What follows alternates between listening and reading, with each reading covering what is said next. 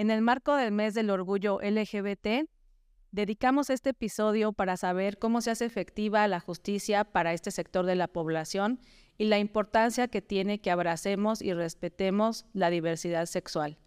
Yo soy Citlali Fernández, esto es El Arte de lo Bueno y lo Justo, un podcast del Poder Judicial de Michoacán, que hoy tiene como invitado a Mauricio Wilfrido Cruz Navarrete, que nos va a platicar y adentrar sobre este importante tema.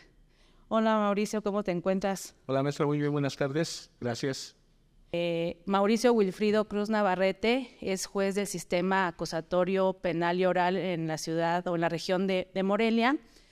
Tiene eh, alrededor de 20 años laborando dentro del Poder Judicial como secretario y bueno, actualmente como juez eh, de este sistema acusatorio. Y pues hoy nos adentraremos a platicar sobre este interesante tema y sobre cómo eh, aterrizamos esta, eh, a, las actividades, las acciones, el involucramiento de las personas que se encuentran eh, de la diversidad sexual frente a algún tipo de ilícitos o cuando tienen un acercamiento en la justicia penal. Claro que sí. adelante. Gracias por la invitación. Considerando importante que durante este mes del orgullo precisamente el Poder Judicial pueda dirigirse hacia las personas y tocar este tema tan sensible y tan importante, pues partimos de que el reconocimiento de la dignidad de todas las personas implica el libre desarrollo a la misma, a su personalidad, es decir, el que puedan autodeterminarse de manera libre, por supuesto, a ejercer su sexualidad de la forma que mejor les, les, parezca, tomando en cuenta que este aspecto de la sexualidad pues es precisamente parte del libre desarrollo de la personalidad. Eh, de ahí que la identidad de género y la orientación sexual de cada persona pues evidentemente debe ser respetada y por supuesto más aún para aquellos que tenemos la encomienda de juzgar. El juzgar con una perspectiva de, respeto a las orientaciones sexuales y a las preferencias es una de las eh, exigencias al momento de juzgar, hacerlo con imparcialidad. Sí, claro. Entre otras. Por supuesto. Eh, tomando en consideración que eh, en este ámbito, sobre la identidad de género, la orientación sexual, existen diversos estereotipos que parten de la premisa de que las personas debemos comportarnos conforme al sexo que nos fue asignado al nacer. Entonces, eh, estimamos que debe de haber un comportamiento sexual eh, convencional, por así decirlo, o normal, como algunas personas lo, lo, entienden. Pero evidentemente esto no es así, porque las personas en el ámbito de ese desarrollo, pues tenemos derecho a definirnos, a actuar, a comportarnos de la manera en que nos haga sentirnos más plenos, más felices, con mayor satisfacción, por supuesto. Y esto implica la identidad de género, que es cómo cada uno de nosotros se percibe en cuanto al ejercicio de la sexualidad y la orientación sexual, que es la preferencia sexual íntima o afectiva que se pueda tener por determinada persona eh, según su identidad de género o su orientación sexual, por supuesto. Entonces, si partimos de esa premisa, pues evidentemente es nuestra obligación, como ya lo señalaste, al ser jueces, uno de ellos, la imparcialidad, pues implica también verificar que esos sesgos, esos estereotipos, que desafortunadamente están muy insertos en la sociedad, pues afecten nuestra labor de juzgar, ¿no? que nosotros también los tengamos y evidentemente eso impacte en el debido acceso a la justicia que corresponde a todas las personas. ¿Qué desafíos se encuentran al momento de juzgar? Eh, cuando ha llegado algún caso de lo que te has enterado en general, ¿qué desafíos tienen los jueces? Pues es, básicamente son los estereotipos. Eh, los estereotipos tanto de las personas que se ven inmersas en el conflicto penal, podríamos decir que es mi materia, para no ahondar en las demás y no dar algún dato impreciso. Aunque existen estudios que nos llevan a concluir que en materia laboral es donde desafortunadamente más se dan este tipo de casos de discriminación por eh, la orientación sexual o la identidad de género. Eh, pero es el apartamiento de esos prejuicios. Algunos de esos prejuicios, por ejemplo, el considerar que los hombres gays y las lesbianas tienen por interés seducir o convertir a todas las personas, que son personas enfermas, que los hombres gays tienen prácticas sexuales eh, riesgosas, que tienen sida, por ejemplo, que no pueden tener hijos porque no pueden darles lo adecuado para su desarrollo o incluso pueden impedir que su desarrollo psicosexual sea el adecuado. entre otros, por supuesto.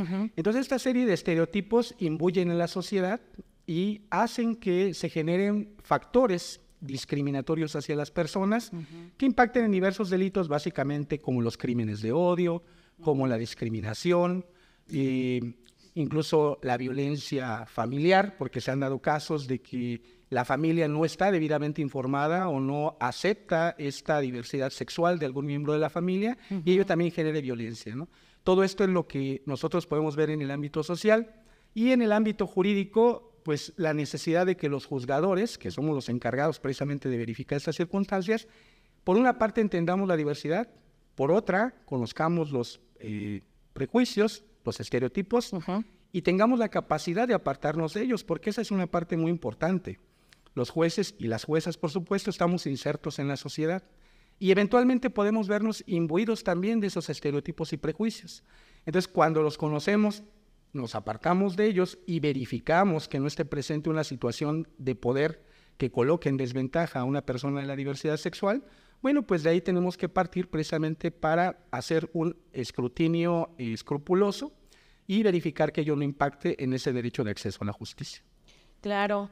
Eh, pues sin duda es una labor eh, que ustedes deben realizar eh, permanente y de conocimiento también de las leyes y de los marcos normativos, claro. que en este caso pues ha habido un gran avance, como tú bien lo sabes, en, en, esta en esta legislación tanto nacional como local. Y me gustaría que nos adentráramos a esta parte del marco normativo, qué es lo que ustedes consideran para poder juzgar con esta perspectiva de orientación sexual diversa eh, en, estos, en estas normativas o en estos marcos. Sí, bien. Em, yo creo que debemos de partir de dos eh, ópticas. La primera de ellas, si no es que la más importante, es la social.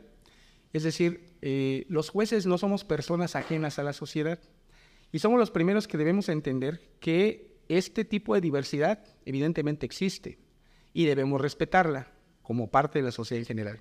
En el ámbito estrictamente jurídico, bueno, pues la propia Constitución General de la República, en su artículo primero, establece el derecho a la igualdad y no discriminación, señalando, entre otros aspectos de la personalidad humana, el de el ejercicio de la sexualidad, entendida por supuesto la identidad de género y la orientación sexual.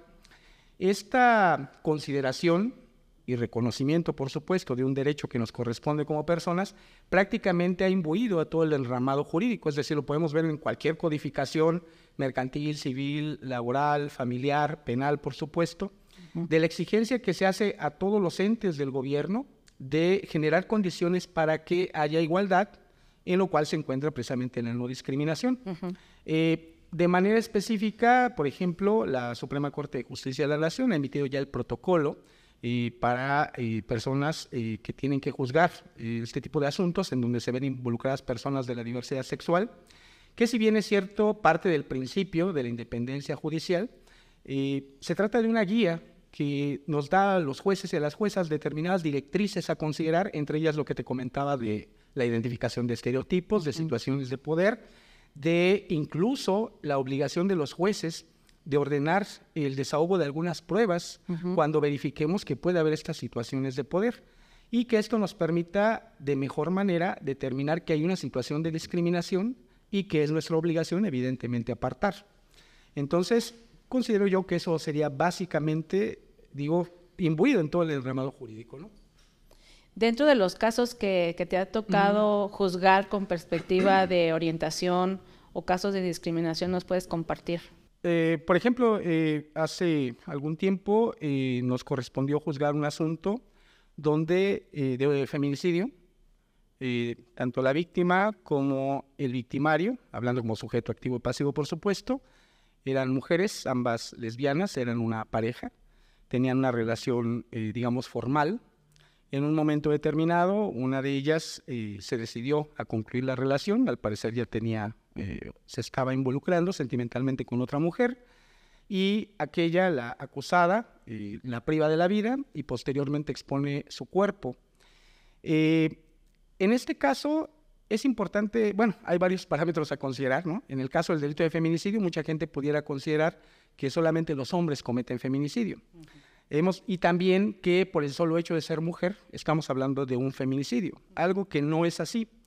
El feminicidio, como el resto de los crímenes de odio, incluidos los de identidad de género y orientación sexual, tienen que ver en que se lesiona a esa, un bien jurídico a esa persona, ya sea se le mata, se le lesiona, se le discrimina por ser mujer, por tener una identidad de género u orientación sexual diversa a la hegemónica.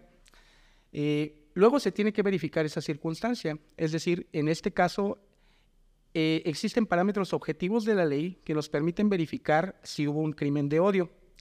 El Código Penal de Michoacán, por ejemplo, en el caso de feminicidio establece que si posterior a la muerte se expone el cuerpo de la víctima de tal manera que la denigre más allá de la vida, pues estamos hablando de que tiene un trasfondo de crimen de odio.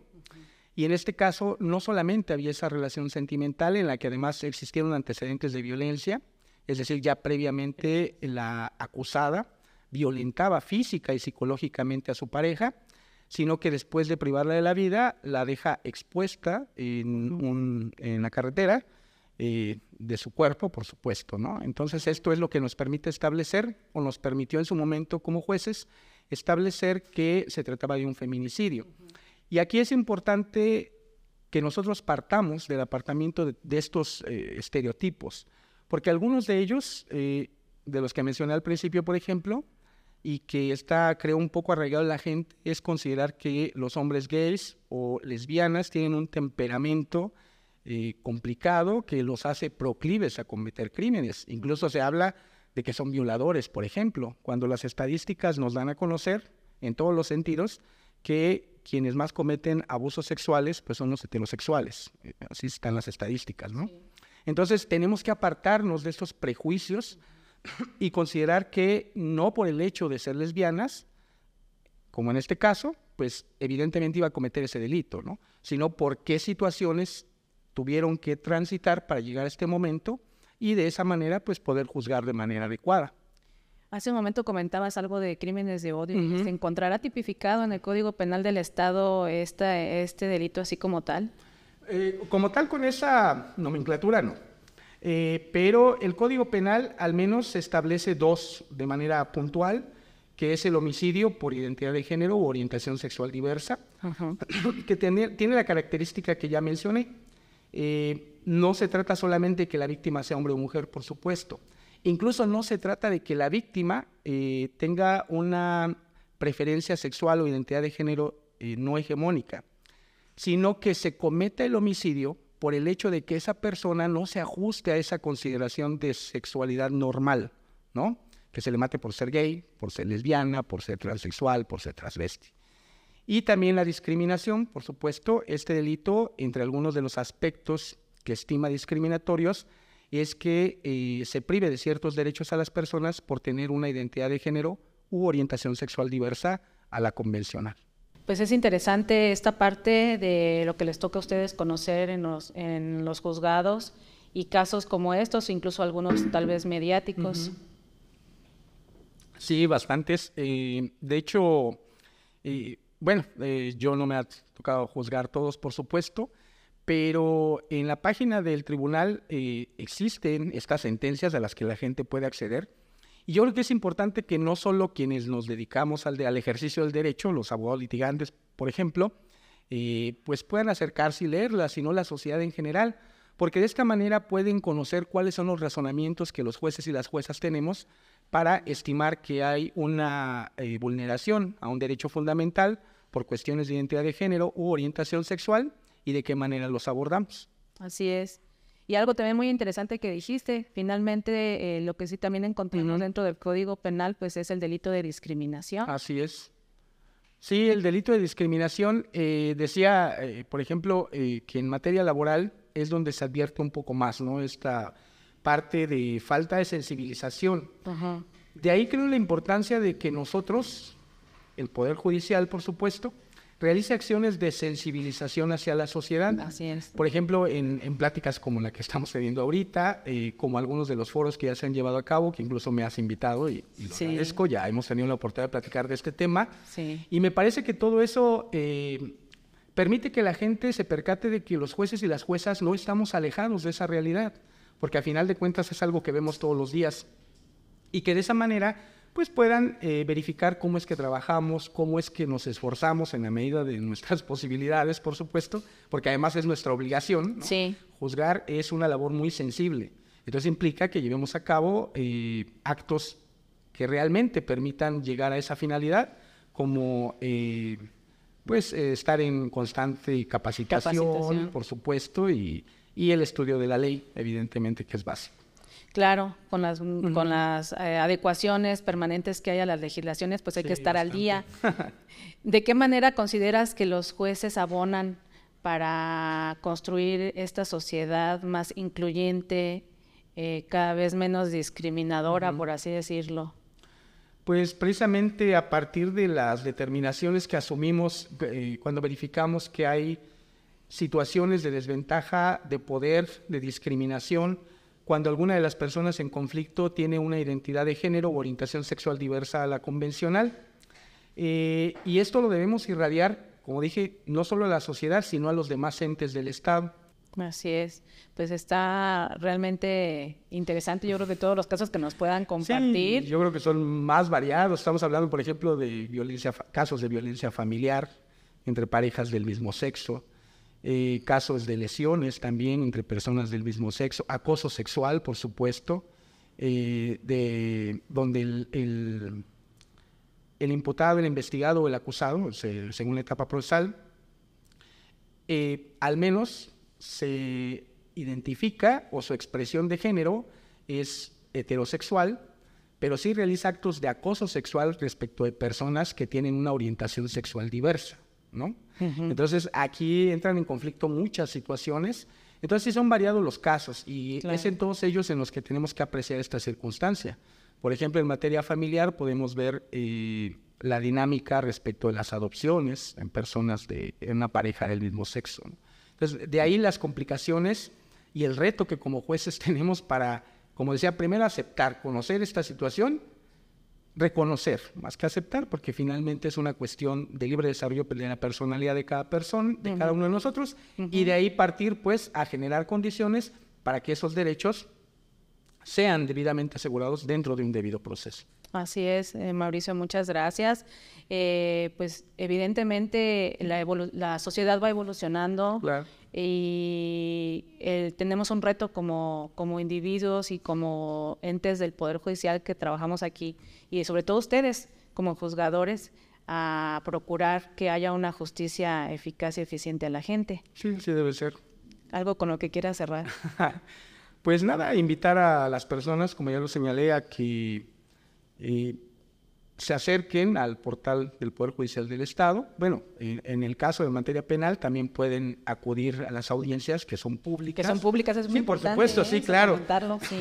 Eh, salvo que haya una cuestión de necesidad de salvaguardar la, identidad por cuestiones de integridad, intimidad de las personas, pero las audiencias son públicas, pueden acudir, pueden ver cómo los jueces resolvemos de cara a la sociedad eh, estos temas de discriminación, de respecto de la identidad sexual, de la identidad de género, perdón, o la orientación sexual de las personas. Eh, ¿Por qué? Porque de esa manera pueden advertir que estamos comprometidos con esta eh, exigencia que nos hace la sociedad en principio y la propia ley de generar condiciones de igualdad en todas las personas. Entonces, si la gente se acerca, lo verifica de primera mano, puede advertir que efectivamente así es. Y si no, como decía, bueno, pues se encuentran también las sentencias disponibles en la página del Poder Judicial, donde nosotros también hacemos nuestro mejor esfuerzo por eh, generar dichas condiciones, ¿no? A partir de la capacitación que constantemente también se nos da en el Poder Judicial, y considero que eso es lo, lo que nosotros podemos hacer, ¿no? Evidentemente, el trabajo de los jueces habla por sus decisiones, eso es un principio de, de la labor jurisdiccional y ahora pretendemos o hacemos lo posible porque se materializa aún más a través de la publicidad de las mismas. Muchas gracias, Mauricio, por acompañarnos. Al contrario, Citlali, gracias por la invitación.